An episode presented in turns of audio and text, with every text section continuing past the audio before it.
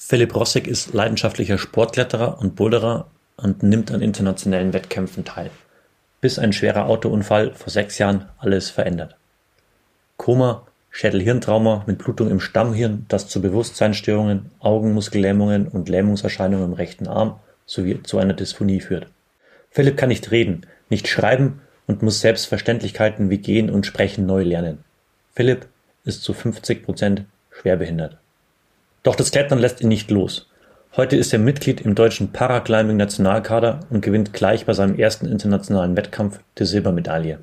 Für mich ein ganz besonderer Gast, denn ich kenne Philipp seit über 20 Jahren. Damals haben wir viel zusammen trainiert und was uns damals wichtig war, nämlich einzig und allein möglichst schwer zu klettern, klingt heute wie ein Ziel aus einer ganz anderen Welt.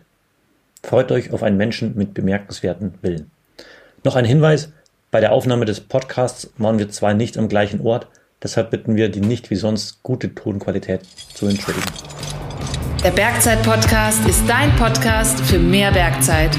Ganz egal, ob neben dem Gipfelkreuz oder auf dem Weg ins Büro. Wir wollen die Berge zu dir bringen. Immer und überall.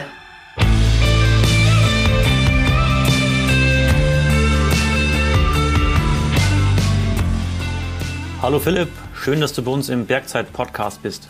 Servus Martin, hi. Freut mich. Philipp, wir kennen uns schon ziemlich lang. Wir haben gerade im Vorgespräch schon kurz gerätselt, wie lang eigentlich. Wir haben es beide nicht so richtig zusammengebracht, aber es sind schon deutlich über 20 Jahre wahrscheinlich. Und wir haben da damals in, äh, in München Thalkirchen trainiert in, der, in dem Boulderraum, wahrscheinlich einer der ersten großen Boulderräume, die es überhaupt gab. Das war schon eine wilde Zeit, oder? Ja, damals war es irgendwie alles ein bisschen äh, gedrungen in der 45 Grad Wand der Kirche. Bestimmt schon war schon ein bisschen oldschoolig alles. Aber es war ähm, wunderbar. Wir haben äh, Spaß gehabt, haben viel gelacht, hart Züge gemacht, haben gut trainiert und waren immer happy eigentlich. Es war eine unbeschwerte Zeit, würde ich sagen, auf jeden Fall. Ja, unbeschwert war das auf jeden Fall. Also warst ja du mit deinem Zwillingsbruder Daniel. Genau. Ihr habt damals ja auch zu den eigentlich zu den besten Boulderern in Deutschland gehört, habt internationale Wettkämpfe auch teilgenommen. Und dann haben wir uns ein bisschen aus den Augen verloren. Du bist dann, glaube ich, nach Franken gegangen. Ich bin so in, München geblieben. Und dann war es eigentlich ganz spannend. Wir haben uns ja dann einige Jahre später zufällig wieder getroffen in einem Klettergebiet im Süden Frankreichs, in Rue de Masque.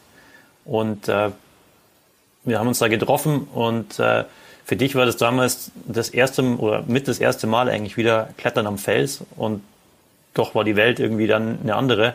Und ich hatte das in der Zwischenzeit gar nicht mitbekommen, was dir eigentlich passiert ist und habe dich dann dort eben am Fels gesehen und es hat alles nicht so funktioniert. Du hast nicht so richtig äh, deine Arme steuern können. Das Klippen von den Zwischensicherungen ist ja nicht so, hat noch nicht richtig geklappt. Und ähm, diese Geschichte hat mich schon damals mitgenommen und, und heute auch noch, ehrlich gesagt. Aber erzähl doch mal, was ist eigentlich in der Zwischenzeit genau passiert? Ja, das war richtig genau. Also 2019 in der Rue de Masque haben wir uns gesehen, genau. Das war für mich dann erstmalig wieder das äh, Felsklettern nach einem schönen Unfall. Den habe ich 2016 gehabt, ähm, beim Autounfall. Das war am 17.09.2016. Da bin ich mit meiner Freundin und der, dem, der Mutter meines jetzigen Sohnes vom Ikea aus Nürnberg nach Hause gefahren, nach Kulmach. Und dann war ganz schweres Aquaplaning, Regen wie, wie, wie im Film, Starkregen. Aquaplaning ist der Wagen in der Linkskurve ausgebrochen. Da bin ich gerammt worden, bin dann äh, mit dem Kopf gegen die Scheibe geknallt, glaube ich. Und dann bin ich im Kummer gelegen für knapp eine Woche. Und dann ging eigentlich die Zeit meines äh, jetzigen Daseins los, so, was ich jetzt noch so mitmache. Und das war eigentlich das, äh, das, das der Einriss in mein Leben. Ja. Also das war der Zeitpunkt, wo dann alles anders wurde. Ich habe dann äh, knapp ein Jahr lang äh, stationäre Therapien gehabt, in Krankenhäusern gelegen, in äh, Praxen gelegen, immer wieder mal die Woche und mache auch bis jetzt noch sogar ähm, wöchentlich meine Therapien, Ergotherapie, Physiotherapie, habe auch eine Anpassungsdepression. Also ich habe auch eine Psychotherapie aktuell am Laufen auch. Ist schon einiges passiert seitdem. Und das war der Einschnitt damals. Und dann haben wir uns gesehen in der Röde Mask wieder, genau. Und da war erstmalig für mich so das Klettern wieder am Fels möglich. Ich konnte auch wieder ein bisschen rumkraxeln, lange nicht so schwer wie damals, äh, zu Münchner Zeiten noch, Thalkirchener Zeiten mit dir. Das ist, äh, ist so, aber macht mir nichts aus. Und äh, genau, das war so der Zeitpunkt damals, wo wir uns gesehen haben, wieder in der Röde Mask damals. So nach dem, nach dem Unfall war die Hauptdiagnose Schädelhirntrauma mit Blutung im Stammhirn. Mhm. Sagt jetzt wenig aus. Also mit was hat man dann so direkt zu kämpfen? Wie hat sich das also gezeigt? Also eigentlich ist es so, dass bei einer Stammhirnblutung quasi, wo das Stammhirn betroffen ist, da geht es um Bewusstsein und wirklich um, um Hirnnerven auch, die auch bei einem beeinträchtigt sind. Also Hirnnerven, die fließen ins Rückenmark ein quasi und steuern dadurch dann den ganzen Korpus, den ganzen Körper, die ganzen Extremitäten und alles. Das Reden, das Sehen, also alles, was irgendwie den Menschen ausmacht, war quasi beeinträchtigt. Und die Hirnblutung war so stark bei mir, dass man gar nicht wusste, ob ich überleben könnte vielleicht. Also die Überlebenschancen waren damals bei knapp sechs Prozent bloß. Die haben nicht gewusst, ob ich aufwache aus dem Koma und was danach sein wird. Und ich habe dann äh, mit dem Koma gelegen, habe Nervenabrisse im, im Armplexus, im rechten Armgeflecht äh, durch das Halten in dem, in dem Auto, durch das Festhalten des Lenkrades als, als Reflex wurden dann eben Nerven abgerissen im Armplexus, wo, wobei dann der rechte Arm gelähmt war auch unter anderem. Diagnose ist quasi ein Überriss. Ich habe eine Armplexusläsion, also Nervenabrisse im Armplexus dann Spinalnervenverletzungen. Das heißt, dass Nerven äh, gezerrt sind und äh, beeinträchtigt sind, die das Ganze, ähm, den Korpus, die Beine, die Extremitäten alle beeinträchtigen oder beeinflussen. Die sind quasi liiert. Ähm, ich habe eine Augenmuskellähmung. Das ist ein, ein Nerv, ist da unter Blut gestanden im Hirn. Ein Hirnnerv, der den Augenmuskel innervieren müsste. Der ist quasi ähm, abgestorben da ist der Augenmuskel gelähmt deswegen. Ich habe äh, eine leichte Dysphonie, das ist meine Reden, das war eben äh, nach dem Unfall unmöglich zu reden. Ich konnte gar nicht sprechen groß, weil die Motorik, die Sprechmotorik war nicht möglich. Das hat sich jetzt mittlerweile schon verbessert durch äh, jahrelanges Training und so, aber es wird was bleiben auf jeden Fall. Also ich bin aktuell noch von den Schäden, die waren, feinmotorisch nicht ganz so stark, wie ich war. Also wirklich das ein äh, Fehlen von der, von der Stecknadel zum Beispiel auf, eine, auf einen Faden, das ist für mich schwer. Oder auch das, äh, das reine Treppenlauf mit einer vollen Tasse Kaffee ist wirklich nahezu unmöglich. Ich habe da meine ähm, Schäden, die ich einfach mein Leben lang so halten muss, das wird so bleiben. Aber das kann man trainieren und Instrumente bauen im Alltag, um das irgendwie zu kompensieren. Das geht schon irgendwie. Was man weit sagen muss, heute jetzt in dem Gespräch ja. mit dir, merke ich gar nichts, ja. Also du du redest, ich sehe jetzt nicht deinen ganzen Körper natürlich, aber ähm, du redest ganz normal. Das fällt mir jetzt nicht auf, dass Dankeschön, von mich sehr. Äh, beeinträchtigt ist an der Stelle. Du hast ja gerade gesagt, die Überlebenschance mit der Verletzung, die du hattest, lag bei 6 Prozent. Das ist ja unglaublich. Und das, die ärztliche Gutachten äh, hat so ausgesagt, dass du es eigentlich deswegen überlebt hast, weil du so ein gutes Muskelkorsett hattest. Wahrscheinlich durch jahrelanges Training. Also vielleicht nur als Hintergrund. Äh, der äh, Philipp war früher, bevor er Kletterer wurde, war er Ruderer und hatte damals schon ein, äh, ein unglaubliches Muskelkorsett und ist hat zum Klettern angefangen, ähm, was ja eher ungewöhnlich ist, der Weg. Und, ähm, aber hatte das scheinbar wirklich das Leben gerettet, weil dadurch nicht die Wirbelsäule gebrochen ist. Ist das richtig? Ja, genau. Also ich habe damals schon äh, beim Rudern haben wir immer trainiert wie die Verrückten und beim Klettern eh, weil wir eben das Pensum vom Rudern gewohnt waren. Mein Bruder und ich haben wir im Klettern genauso weiter trainiert, wie wir im Rudern aufgehört haben. Da war das Pensum immer wirklich tägliches Training. Und damals war halt das Klimmzugtraining so äh, im, im Vordergrund gestanden. Eigentlich Fußtechnik gab es damals nicht so wirklich, äh, bei uns beiden zumindest nicht. Und da haben wir halt viel trainiert. Und äh, das Training hat über die Jahrzehnte hinweg hat mir ein Muskelkorsett äh, angebaut, was mich wirklich äh, vor dem Schlimmsten bewahrt hat. Damals haben die Gutachter gesagt, bei dem Unfall, geschehen, dass dann normal die Wirbelsäule zerbricht, einfach die wäre zerplatzt bei jedem normalen Menschen, der nicht so trainiert gewesen wäre. Und da war schon das Training, auch das Klettern war schon einer meiner Überlebensapparate äh, auf jeden Fall. Ohne Klettern wäre ich nicht überlebt, mit Sicherheit nicht. Also das haben alle gesagt. Und das war wirklich ein starker Impact auf die Wirbelsäule auch. Und das Nerven abreißen ist schon ein wirklicher Impact auf den Körper, was echt schon immens war. Und ich äh, bin froh, so dumm trainiert zu haben damals, ehrlich gesagt. Also wirklich da Training äh, hat immer Spaß gemacht, immer wehgetan ein bisschen und so, klar, gehört dazu. Aber das Training war ähm, der Grund dafür, dass ich da bin noch. Das stimmt schon, hast du recht gehabt, ja. Ich habe auch ehrlich gesagt nie wieder in meinem Leben jemand getroffen, der so viel trainiert hatte wie dein Bruder und du. Ähm, und der in dem Grad unterwegs war und so eine schlechte Fußtechnik hatte. Also das war schon, das war schon bemerkenswert, hat sich verbessert. Ja, also wir haben schon nach äh, circa 15 Jahren äh, unserer Technik gearbeitet auf jeden Fall. Du kommst ja mit Kraft recht weit im Klettersport und dann haben wir halt äh, recht früh nach dem ersten Jahr Klettern haben wir einen Neuner gemacht, nach zwei Jahren ersten Zehner ohne große Fußtechnik war das schon irgendwie möglich. Ich meine, das ist schwachsinnig gewesen, so Fokus aufs Kletter, äh, Krafttraining zu legen. Aber so waren wir halt drauf damals und das hatte irgendwie auch genutzt für irgendwas. Deswegen war das schon sinnvoll auch irgendwo. Nochmal zurückzukommen auf den Unfall. Ja. Du warst ja mit deiner Freundin damals im Auto gesessen. Mhm. Hat sie da, was ist mit dir passiert? Also es war so, wir waren äh, auf dem Weg vom Ikea nach Kulmbach, wie gesagt, äh, Aquaplaning, Linkskurve. Wir sind in den Wagen gefahren, in einem alten Renault Clio, in einem alten Modell von damals irgendwie. Da war das Blech recht stark von dem Auto. Das war mein Vorteil. Es wurden zwar Reifen ausgerissen und so und die Karina, meine Freundin, hat dann im Reflex, als ich gesagt habe, mein letzter Wortlaut war, oh fuck, ist der Wagen ausgebrochen und sie hat also sofort ihre, ihren Kopf zwischen den Knien versenkt quasi wie so eine im Flugzeug so eine Stellung, wo man den Kopf zwischen die Knie packen soll. Hat gleich reagiert und war dann direkt, äh, der ist nichts passiert, zum Glück gar nichts passiert. Äh, die hat eine leichte ähm, Prellung gehabt im HBS-Bereich, äh, aber sonst gar nichts äußerlich. Also die hat nichts gehabt zum Glück und ich war mit ihr allein unterwegs im Auto und äh, ja, es ist sonst auch mir äußerlich nichts passiert groß. Ich habe am Auge einen Cut gehabt, sonst gar nichts. Und es ist auch zum Glück sonst niemand anderes verletzt worden. Also ein Gegenfahrzeug es war zwar Material, was kaputt war, aber höhere Gewalt, Aquaplaning, kann man nichts machen groß. Es gab sonst zum Glück keine Verletzten mehr. Nee. Du warst in einem Krankenhaus, bist im Koma gelegen. Mhm. Wie war das dann so, als du dann wieder aufgewacht bist? Wie war so die erste Zeit nach dem Unfall? Wie hast du das wahrgenommen? Ich muss sagen, also von dem Unfalltag selber weiß ich auch gar nicht mehr viel. Ich weiß nur noch vom Ikea, da war irgendwas. Dann habe ich aus Erzählungen erfahren, dass ich ins Kummer gefallen bin. Dann knapp eine Woche im Kummer gelegen bin. Die wollten mich nach drei Tagen aufwecken im Krankenhaus. Ich habe dann erbrochen, Lungenentzündung bekommen, wurde wieder intubiert deswegen, um ruhig gestellt zu werden, in Sicherheit. Und dann äh, war das so, dass ich eigentlich, äh, ich habe nur als Mensch funktioniert irgendwie. Und ich weiß von dem Aufwachen dem Kummer gar nichts mehr. Nichts mehr. Ich war dann, das erste, wo ich mich erinnern kann, ist die Zeit dann, wo ich in Bad Aibling war, in der, in der Schönenklinik, in der Frührehabilitationsklinik quasi wo ich dann da schon äh, stationär für knapp zwei Wochen gelegen bin.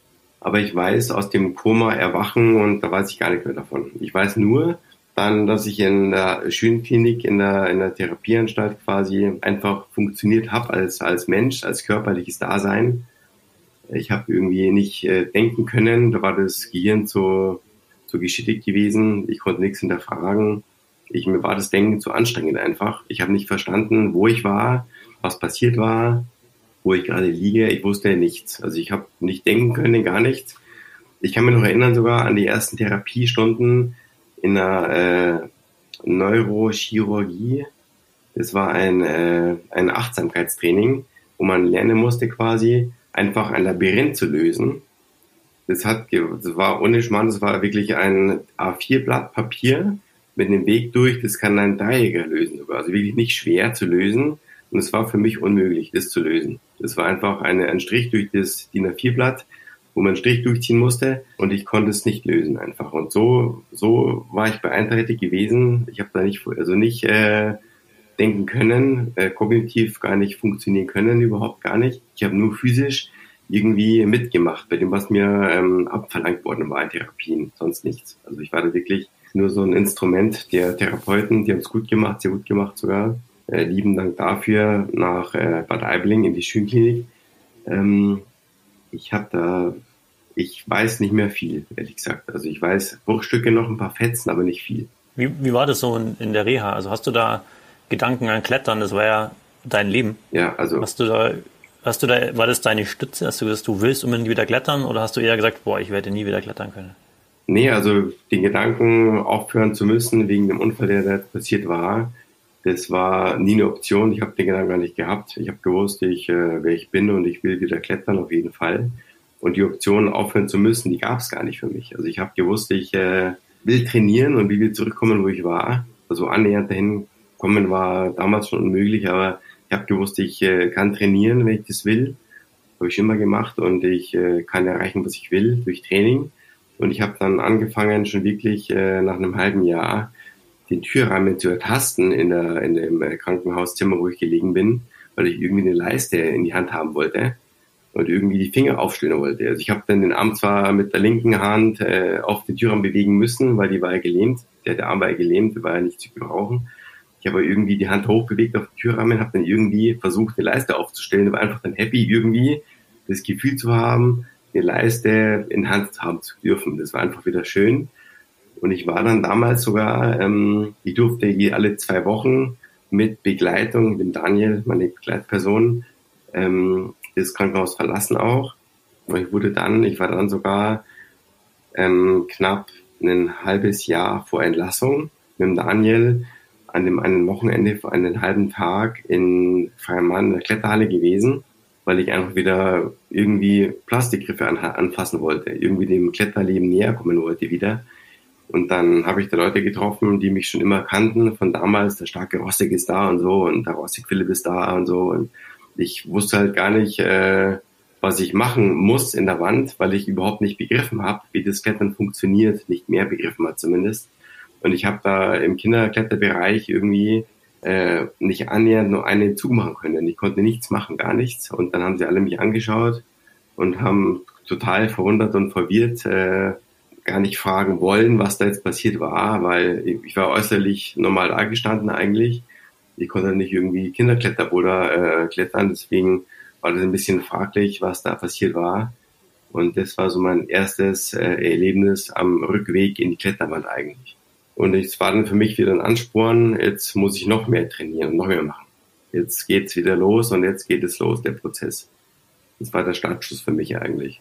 Würdest du auch sagen, dass du jetzt durch dieses permanente Training, das du hast, dass du dadurch die, dass sich die Beeinträchtigungen verringern? Also durch Training das verbessert? Also man sagt normal bei so einem Trauma, wie ich es gehabt habe oder habe, ähm, dass nach neun Jahren dann passiert gar nichts mehr. Die neun Jahre nach dem Trauma kann man was beeinflussen, willentlich auch, durch Therapien, durch Maßnahmen, die man ergreift. Also wirklich, äh, ich bin jemand, der ähm, von Anfang an was gemacht hat gegen diese Beeinträchtigung. Und ich bin dabei, ähm, immer weiter voranzukommen, auf jeden Fall. Es hat sich einiges getan schon. Also mein Reden, sagst du selbst, das hat sich super gemacht. Ich konnte gar nicht sprechen anfangs.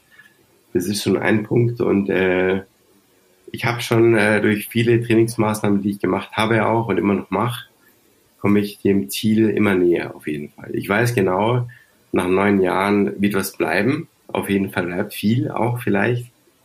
Aber das äh, muss ich annehmen auf jeden Fall. Ich konnte anfangs kaum gehen.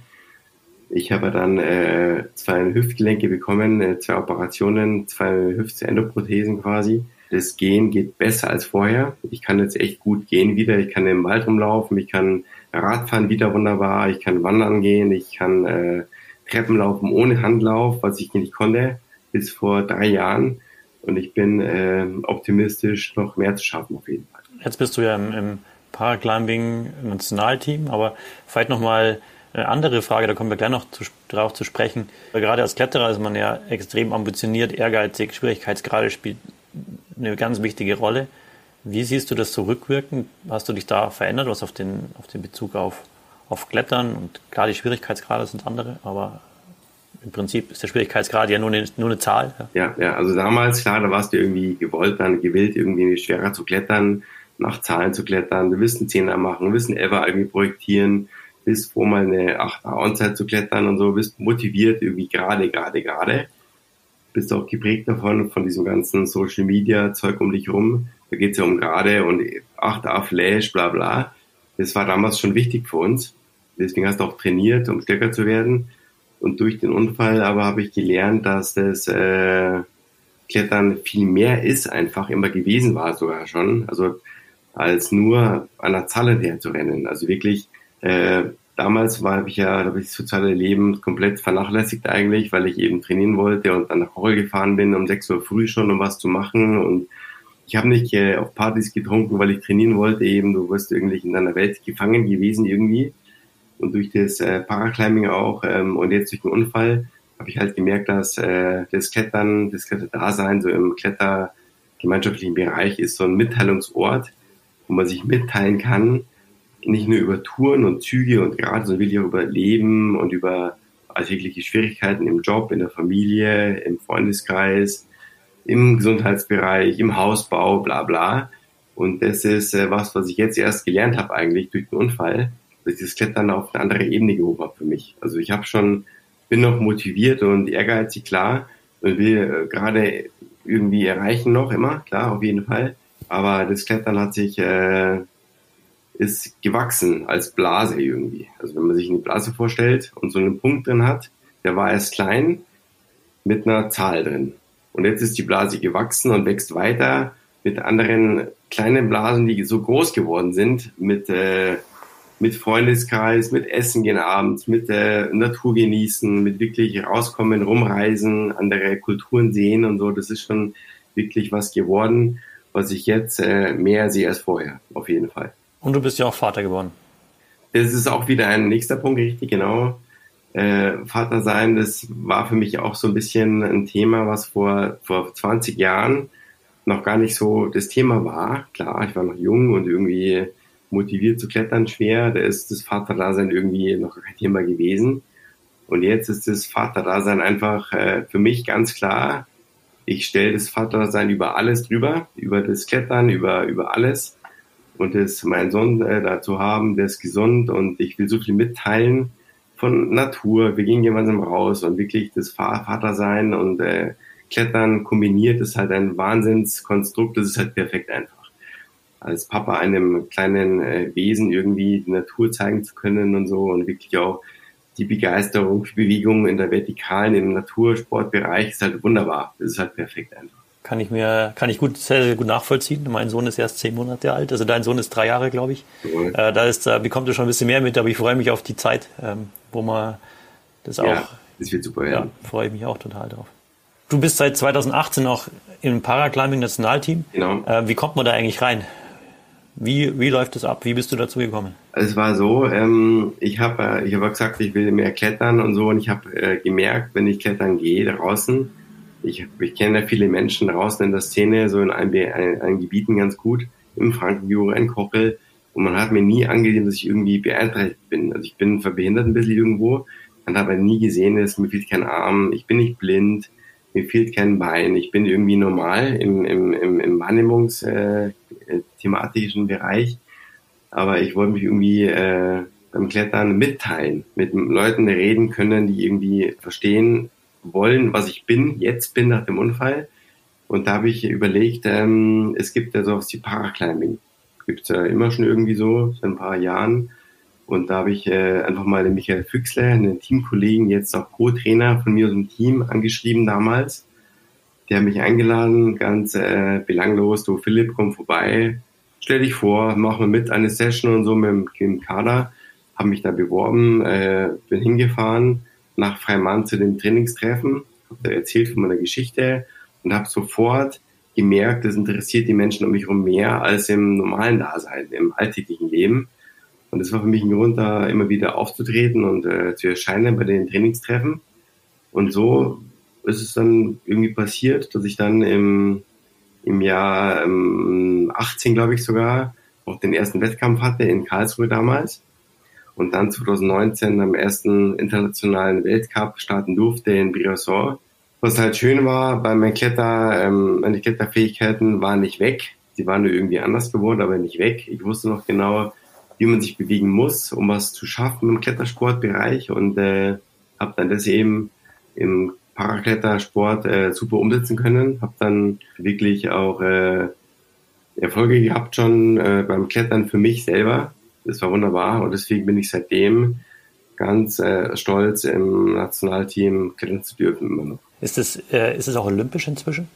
Es wird äh, 2028 vielleicht olympisch. Es ist quasi, der Bewerbungsprozess ist da für Paradisziplinen äh, ziemlich langwierig mit Anzahl Nationen und wirklich Klassifikationsthemata und wirklich viel.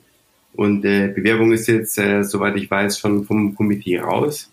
Und vielleicht ist 2028 in äh, Los Angeles, genau, ist dann äh, Klettern olympisch auch, Paraklettern.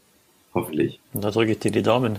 Hoffentlich, ja. Würde mich freuen. Also das wäre der absolute Hammer, wenn ich nochmal in, in alten Jahren irgendwie dann so da bei, einer, bei der Olympiade irgendwie mit dabei sein dürfte irgendwie. Das ist ja ein ein Privileg, was man vielleicht mal haben kann, eventuell vielleicht, aber das wäre wunderbar, das wäre krass einfach. Also das wäre das wäre schon fast wieder so lustig, dass es schon fast wieder so unwahrscheinlich sein wird, aber ich bin, bin motiviert und trainiere auf jeden Fall bis dahin. Ein cooles Ziel.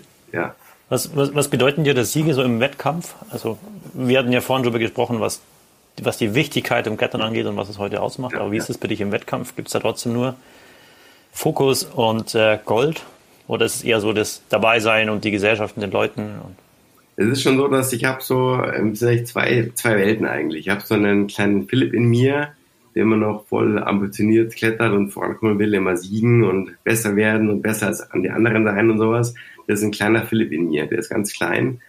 Und der andere Philipp in mir, der genießt auch die Zeit, gemeinsam mit anderen Athleten irgendwie in, unterwegs zu sein, in, äh, in Frankreich zu stehen, in, auf einer riesen Wand, die für uns geschraubt worden war und wirklich so das gemeinschaftliche sich an, Leistungen irgendwie messen können, das ist mehr wert als irgendwie nur siegen. Also ich weiß genau, ähm, wir Parakletterer, wir feuern unsere Mitkonkurrenten genauso an beim Wettkampf, wie auch wir angefordert werden äh, wollen. Und äh, das ist, glaube ich, der große Kontrast zum, zum normalen gesundheitlichen Klettersportbereich, Wettkampfebene, dass hier die Athleten einfach äh, komplett die Goldmedaille im Kopf haben. Und wir halt Athleten, wir sind einfach froh, gemeinschaftlich irgendwo auftreten zu dürfen und sich dann äh, selbst zu betteln gegen sich selber eigentlich mehr. Also das Wettkampfergebnis ist schon irgendwie auch wichtig, äh, aber nicht ähm, essentiell. Also ist nicht das Wichtigste überhaupt und äh, es geht mehr um das gemeinschaftliche Bezwingen von Routen, die gebaut worden sind für uns Athleten. Man spricht in der, in der Sichtungszeit bei einer Finaltour gemeinsam über Lösungen und dann tüftelt man rum und so. Es ist wirklich, man möchte überhaupt nichts vorenthalten den anderen Leuten weil man sich selbst einfach gern mitteilt, einfach mit den Leuten. Man spricht über alles und das ist, äh, Siegen ist schon wichtig, aber nicht alles. Das stimmt. Wie läuft es eigentlich ab mit der Kategorisierung beim Paraclimbing? Also wie kann man sich das vorstellen? Gibt es da Bouldern und gibt es da Klettern oder auch wie im olympischen ja. äh, nicht Beeinträchtigungsformat zu sagen eine Kombination oder wie, wie kann man sich das ja. vorstellen? Eine gute Frage. Also es ist beim, beim Paraklettern so, es gibt äh, nur Routen am Seil, Wettkampfformate nur am Seil. Bouldern gibt es noch gar nicht, kommt vielleicht noch irgendwann dazu, aber aktuell gibt es kein Speedklettern und kein Boulderklettern. Es gibt quasi nur Leadklettern im Nachstieg. Das heißt Seilsicherung von Orben. Der Grund ist der, dass wir bei bestimmten Klassen eben sind äh, Menschen so stark beeinträchtigt, dass da das so riskant wäre, im Vorstieg zu klettern. Das ist der einzige Grund. Es gibt quasi nur ähm, Leadklettern im Nachstieg. Das ist das Format der Paraclimbing-Athleten. Und ähm, Klassifikation ist, ist ein wichtiges Thema. Das war vor, vor fünf Jahren, wo ich da am Starten war, sechs Jahren sogar schon, oder was genau, im, äh, in Virasor im Ersten Weltcup, da war die, die Klassifikation wirklich äh, von einem Hausarzt durchgeführt, also war wirklich nicht wirklich auf einem hohen Niveau. Es ist, hat sich seitdem viel getan. Es werden die Klassifikationsschemata ähm, jährlich durchdacht. Es gibt jetzt einen Klassifikationskatalog, wo man quasi wirklich den Athleten durchdringlich prüfen muss, wo er ähm, kategorisiert wird. Es gibt quasi Kategorien, drei Stück. Das sind Sportclasses. Es, äh, es gibt da eine Klasse für Blinde, also Augenbeeinträchtigung. Es gibt äh, Klassen für amputierte Menschen, wo eben die Extremitäten fehlen. Da gibt es dann ähm, obere Extremität, untere Extremität. Und dann gibt es noch eine Kategorie, das betrifft ausschließlich die neurologisch Beeinträchtigungen, also Nervenschäden, äh, Nervenkrankheiten, wirklich so Sachen, wie ich jetzt auch mitgemacht habe. Also Klasse Augen beeinträchtigt, amputierte Klassen und neurologisch beeinträchtigte Menschen. Das sind die drei Klassen quasi. Und dort gibt es in jeder Klasse nochmal Unterkategorien, je nach Schwere der Behinderung. Bei den Blinden gibt es quasi Kategorie 1 und 2 und 3, glaube ich auch, also 1, 2, 3, genau, wobei die erste Klasse am wenigsten sieht. In amputierten Klassen gibt es auch ähm, Unterkategorien, Kategorien äh, 1 und 2.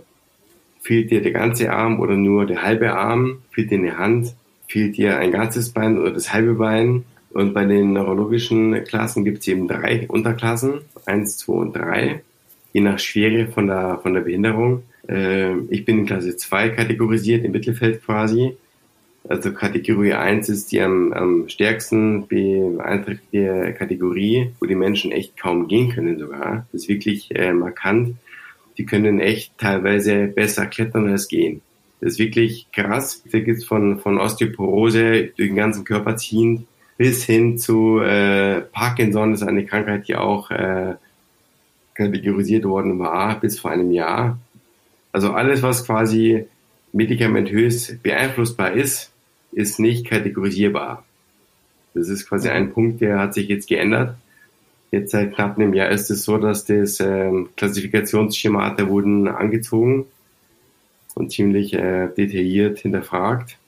Also auch professionalisiert sozusagen ein Stück weit, weil es ist ja, hört sich ja echt, echt kompliziert an und aufwendig an. Ja, auch äh, ja. letztendlich verglichen mit jetzt nicht Paraclimbing, wo es ja relativ einfach ist, ja, wird halt nach äh, Männer, Frauen unterteilt und das war's. Also es gibt eigentlich ganz grob kann man sagen, es gibt Kategorie blinde Personen, amputierte Personen, neurologisch beeinträchtigte Personen und jeweils Damen und Herren. Das ist so eigentlich die grobe Kategorisierung.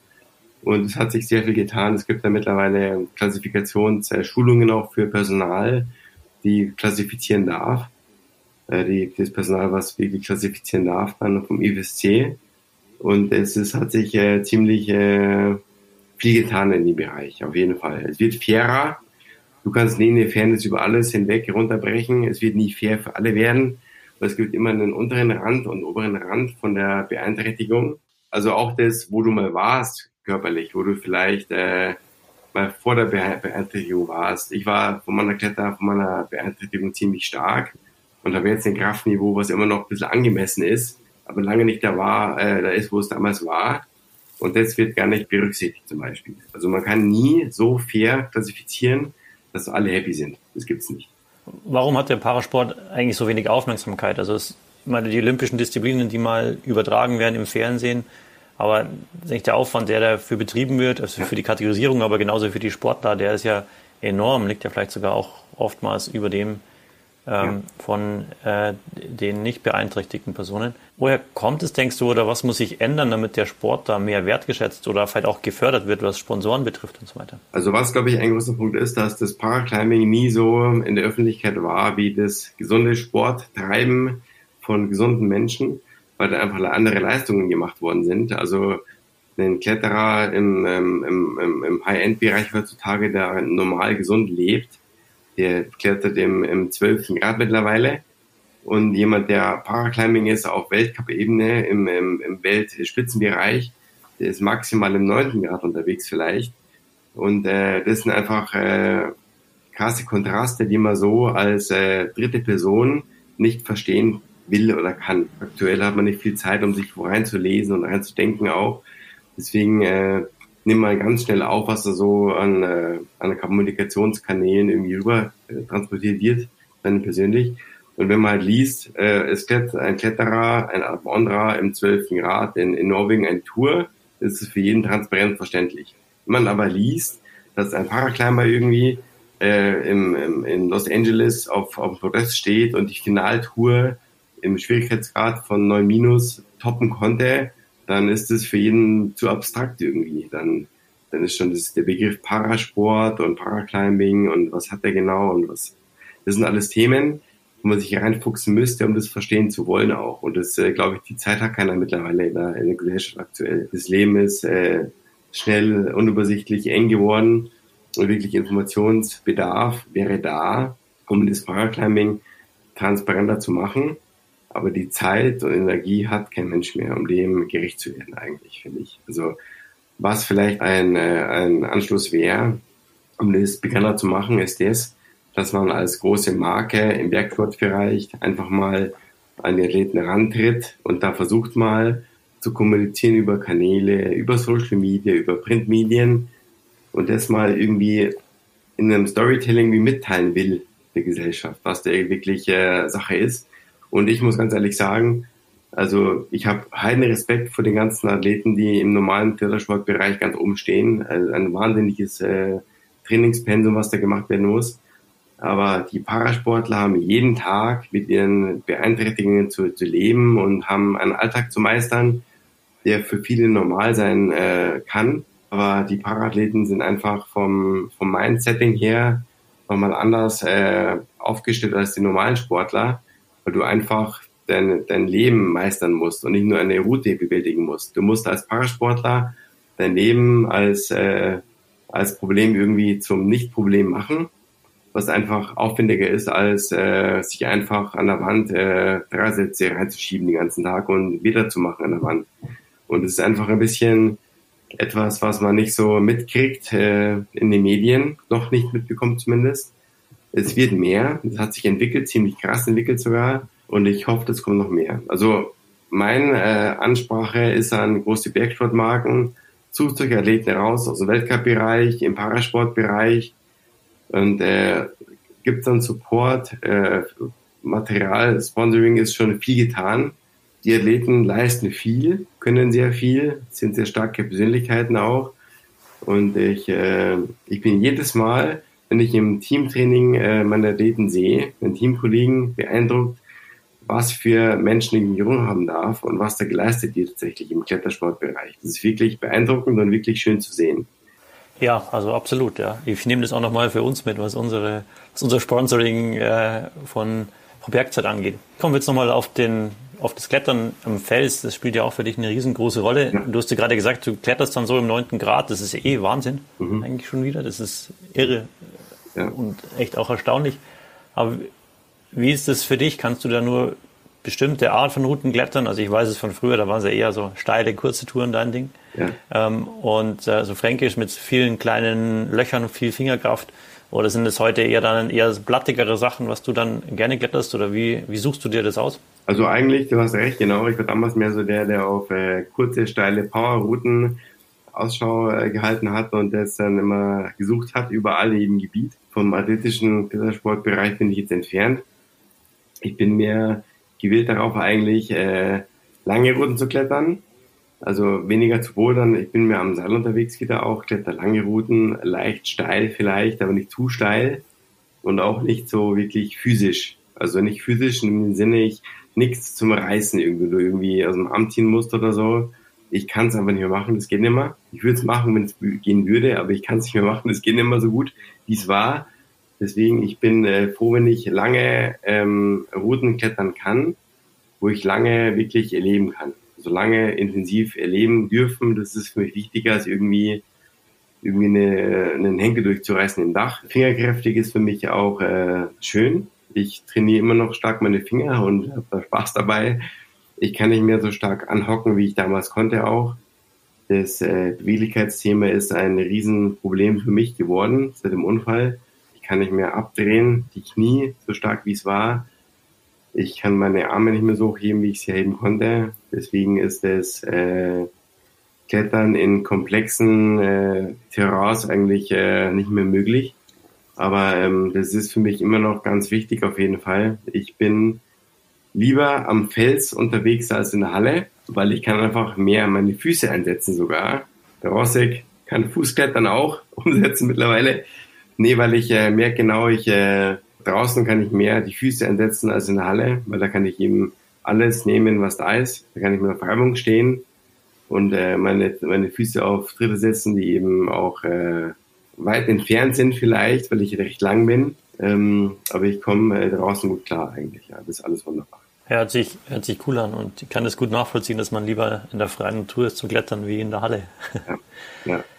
Ja, vielleicht hören ja Menschen zu, die Selbstbeeinträchtigung haben und die für die sportliche oder, oder sonstige Ziele unvorstellbar sind. Und deine Geschichte gibt ja schon ein Stück weit Hoffnung und wie sich das entwickeln kann. Und wenn man einen Willen hat und auch ein, ein klares Ziel, und finde ich total faszinierend, muss ich sagen. Fühlst du dich so als, also totales Vorbild, glaube ich. Fühlst du dich auch als Vorbild oder Gehst du manchmal auch so Rollen und rein, Vorbild zu sein, Leute zu motivieren? Ja, also ich, ich, bin, jetzt, ich bin jetzt kein Gott, um Gottes Willen. Ich habe schon viel mitgemacht und so, klar. Außer Frage, das ist schon viel, was da äh, gemacht wurde und was da passiert war. Ich habe viel geschafft, keine Frage. Aber ähm, ich kann nur sagen eigentlich äh, an alle draußen, die gerade zuhören, ähm, ihr dürft niemals irgendwie äh, Körper vernachlässigen. Also Körperbewusstsein ist was ganz Wichtiges auch. Und ein Ringmann kann noch mehr reißen, aber das braucht auch das Reinfühlen, um zusammenzuwachsen wieder auch.